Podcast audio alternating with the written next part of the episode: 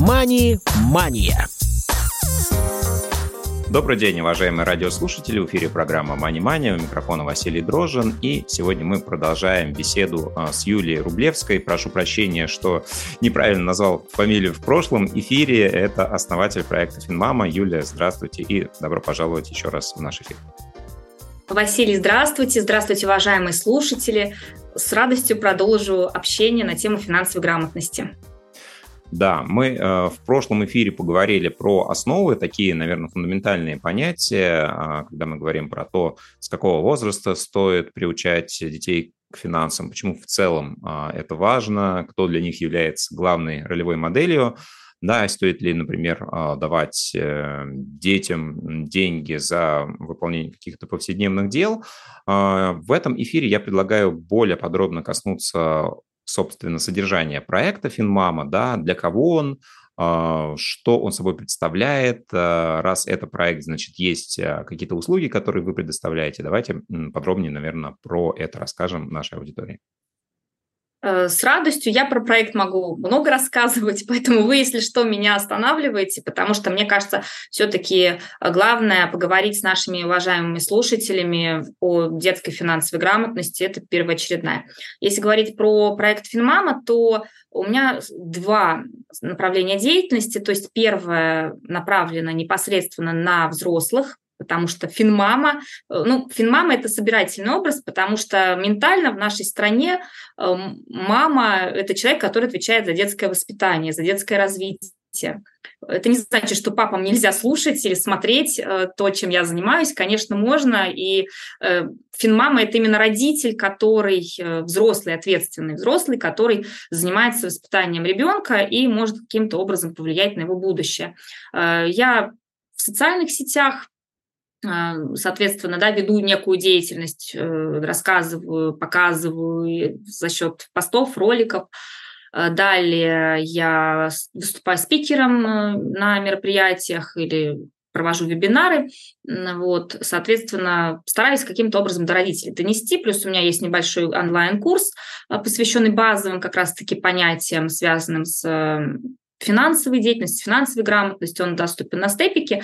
И плюс э, у меня есть книжка «Как подружить детей с финансами». Она абсолютно маленькая, никакой воды. То есть я за краткость, которая, как известно, сестра талантом. Книжка содержит в себе небольшую инструкцию, что делать с детьми разного возраста, и также я даю некие рекомендации, некие как раз конкретные инструменты, что в каждом возрасте делать по каждому направлению финансовой грамотности, потому что финансово грамотный человек – это человек, который умеет и деньги заработать, и деньги сохранить, деньги приумножить, деньги посчитать, и вот каким образом э, действовать с детьми разного возраста, я как раз в этой книжке рассказываю, она тоже на Литрейсе, на Ридеро доступна доступно, можно с ней ознакомиться.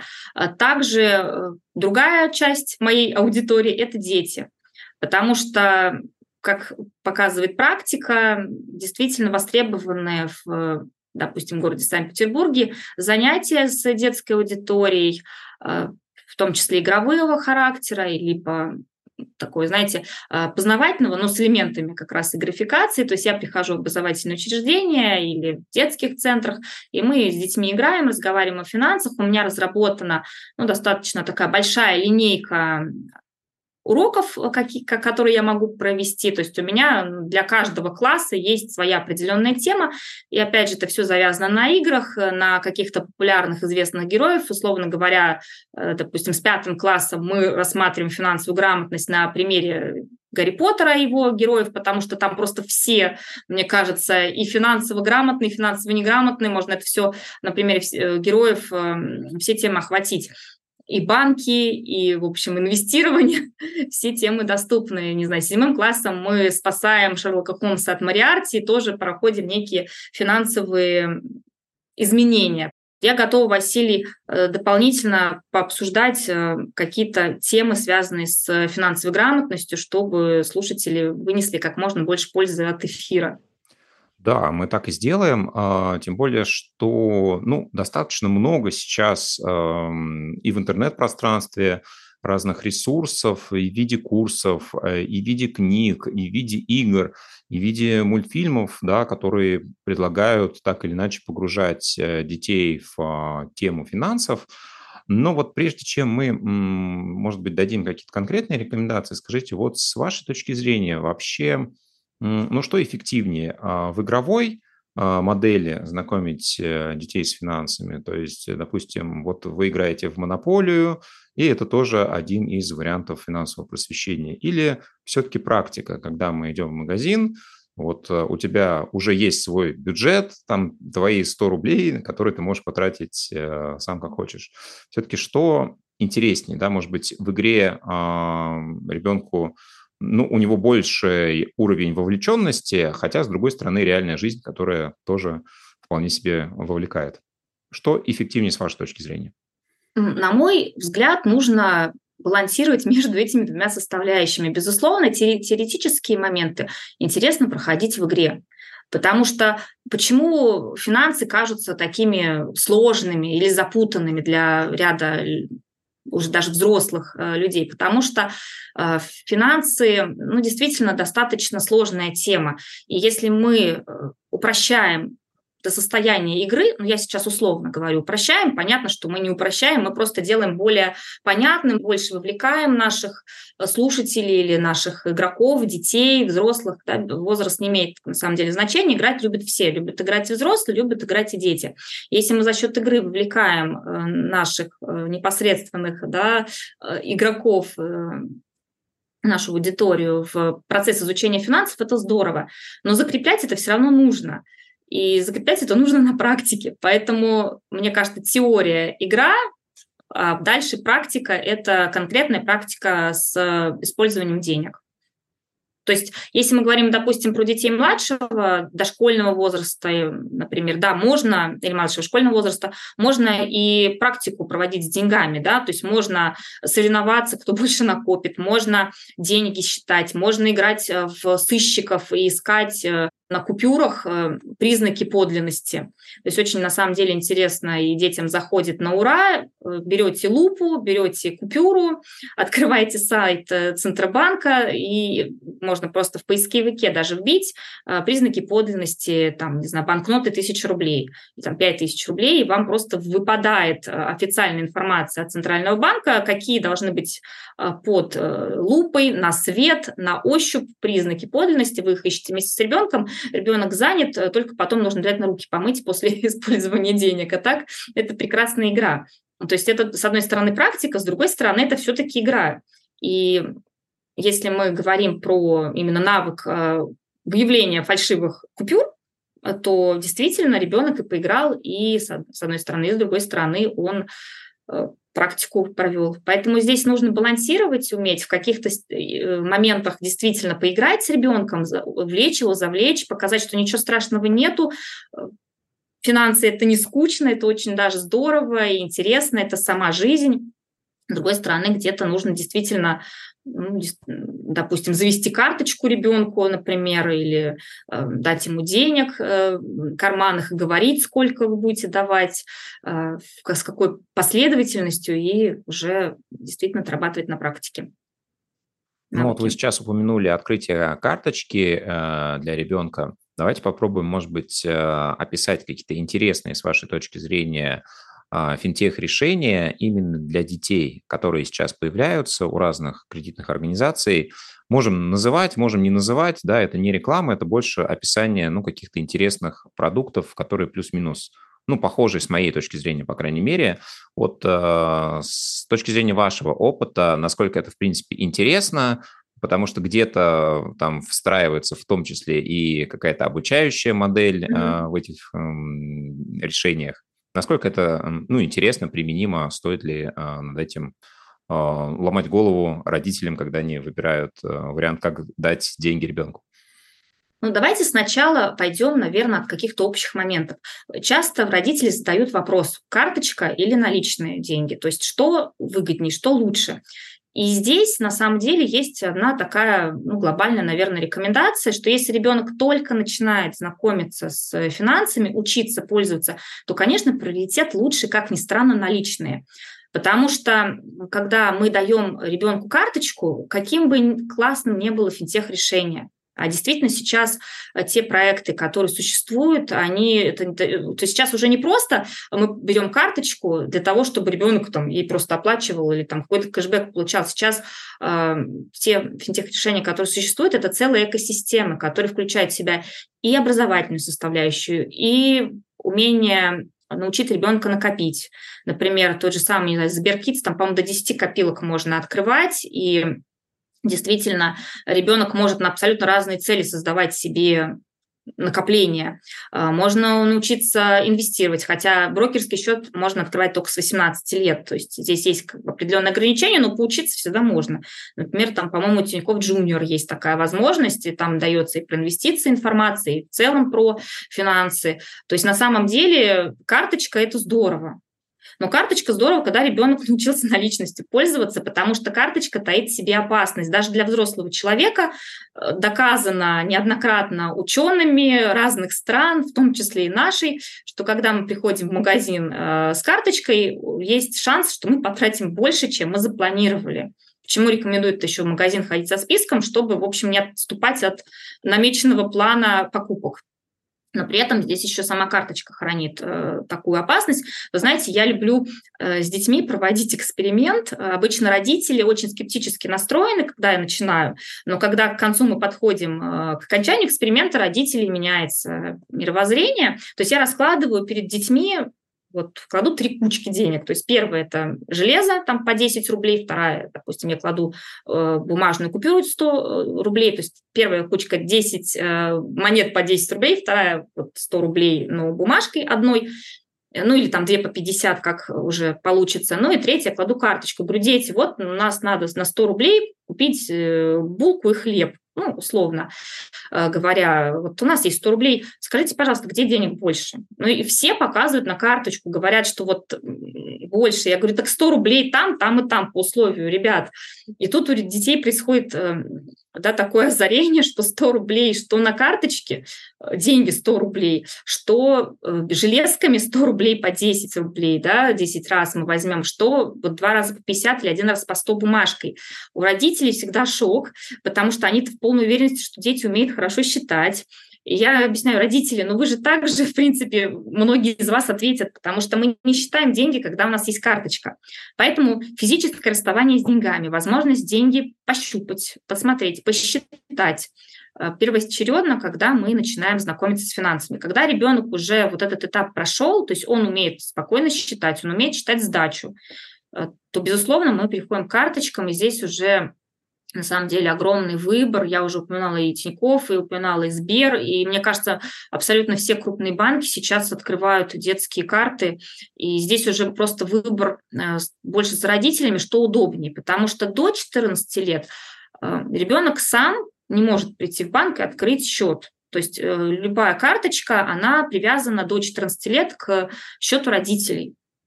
После 14 лет, когда у ребенка есть паспорт, пожалуйста, он может прийти.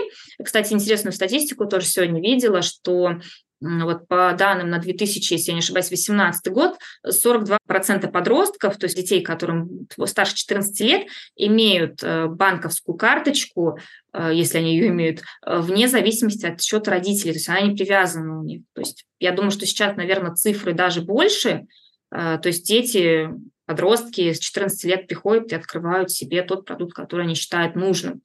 Вот, и пользуются всеми благами цивилизации. Мне кажется, первое, что сделал а, мой сын, когда получил паспорт, он открыл Пошел в карту. банк, правильно. Да, причем, а, ну да, у него была детская карта, как раз привязанная к моему счету, и я не могу сказать, что я как-то его специально контролировал, а, вот, но, естественно, независимость в финансовых вопросах, она вот приобретает свою цену, когда он уже попробовал, а, как это в принципе работает, и, в общем-то, дети учатся гораздо быстрее родителей, это здорово, да, когда вспоминаешь, как мы привыкали к картам, да, какое-то там количество 10-15 лет назад. Вот. А у детей это уже происходит э, практически ну, на автомате, интуитивно. Mm-hmm. Действительно, много интересных функций. А, вот тоже я смотрел, что различные герои появляются в приложениях, с которыми можно выполнять какие-то задачи, тоже связанные с финпросвещением. Ну и также например, в приложении самого крупного желтого банка есть э, задание, которое можно давать ребенку, mm-hmm. Да, устанавливать да. какие-то суммы, а, да, и ребенок вам присылает, что он это задание выполнил, и денежка ему падает на счет. Но действительно, вариантов много. Изучайте, уважаемые родители, если вам эта тема близка. Ну, а мы, наверное, перейдем, может быть, э, в принципе, к интересным ресурсам для детей. А, да, вы упомянули свой проект, книгу, да, те варианты игр, которые вы проводите. Может быть, э, что-то на просторах э, интернета или в офлайн режиме тоже вам показалось интересным, что вы готовы порекомендовать родителям, которые заботятся финансовым просвещением своих детей? Ну, я бы, во-первых, рекомендовала официальные ресурсы нашего крупного финансового регулятора Центробанка, Финкульт э, проект. То есть там действительно есть интересная информация, статьи выходят, э, некие рекомендации для родителей. Ну и проект э, Минфина «Мои финансы.рф». То есть это два таких официальных проекта, ресурса, которые одобрены, и действительно над этими ресурсами работает большая команда профессионалов, экспертов, и мне кажется, что можно на них тоже подчеркнуть свои, э, усилить свои знания, подчеркнуть что-то новое. Э, вот. Также мне кажется, что для детей можно как посмотреть игры, можно посмотреть какие-то мультфильмы. То есть, например, э, те же самые смешарики, у них есть игра, смешарики в мире финансов.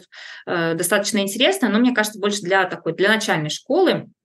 То есть там вы такая, знаете, классическая игра-стратегия, когда вы выстраиваете некий мир вокруг э, одного из героев известного мультика. Плюс у самого мультика есть целых два сезона с использованием да, про финансовую грамотность. А сейчас э, мультфильм, который снимается уже в процессе, Простоквашино продолжение, у них тоже есть серии, посвященные финансовой грамотности. То есть можно обращаться к всем известным персонажам, э, если ребенку интересно смотреть, э, действительно, возможностей очень много.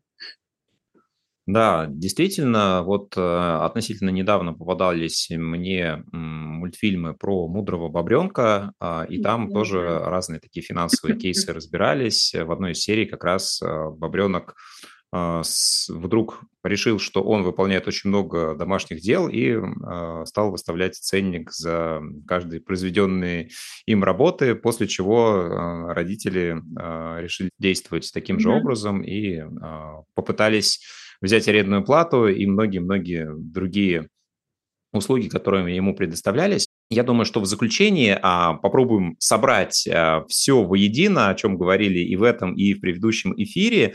Действительно много вариантов а, у родителей, и для некоторых, наверное, а, сложно понять вообще, вот как же сделать первый шаг. А, вот а, вы такие умные просвещенные, разговариваете про детей, которым три года, и они уже в этот процесс вовлечены, а у меня уже ребенку 15 лет, а может быть уже поздно с ним а, заниматься финансами, да, вот мы говорили, с какого возраста, наверное, стоит, но есть ли э, момент упущенных возможностей, если ребенку уже там завтра 18, стоит ли с ним э, начинать э, разговор о финансах и вообще вот, э, ну, такой может быть больше мотивирующий совет э, для родителей, чтобы они не боялись э, со своими детьми эти темы обсуждать, даже если в их прошлом такого не было. Наверное, может быть, вот один из стоп-факторов, да, нас же никто не учил финансам, и поэтому нам так сложно это делать со своими детьми. Отличный вопрос. Давайте действительно подведем итоги выпуска. На самом деле не поздно никогда. никогда не поздно. И даже если ребенку сейчас 17, завтра ему 18, а, все равно мы, как родители, можем помочь ему да, добрым словом, мотивацией, а, поддержать, Потому что, ну, даже если ребенку 18 лет, он же от нас никуда не денется. Он наш ребенок ну, на еще долгое-долгое, надеюсь, время. Поэтому в любом случае будем его поддерживать, э, даже если он уедет жить в другой город, учиться, и мы с ним будем редко видеться, все равно э, какими-то своими действиями, словами мы можем ребенку помочь.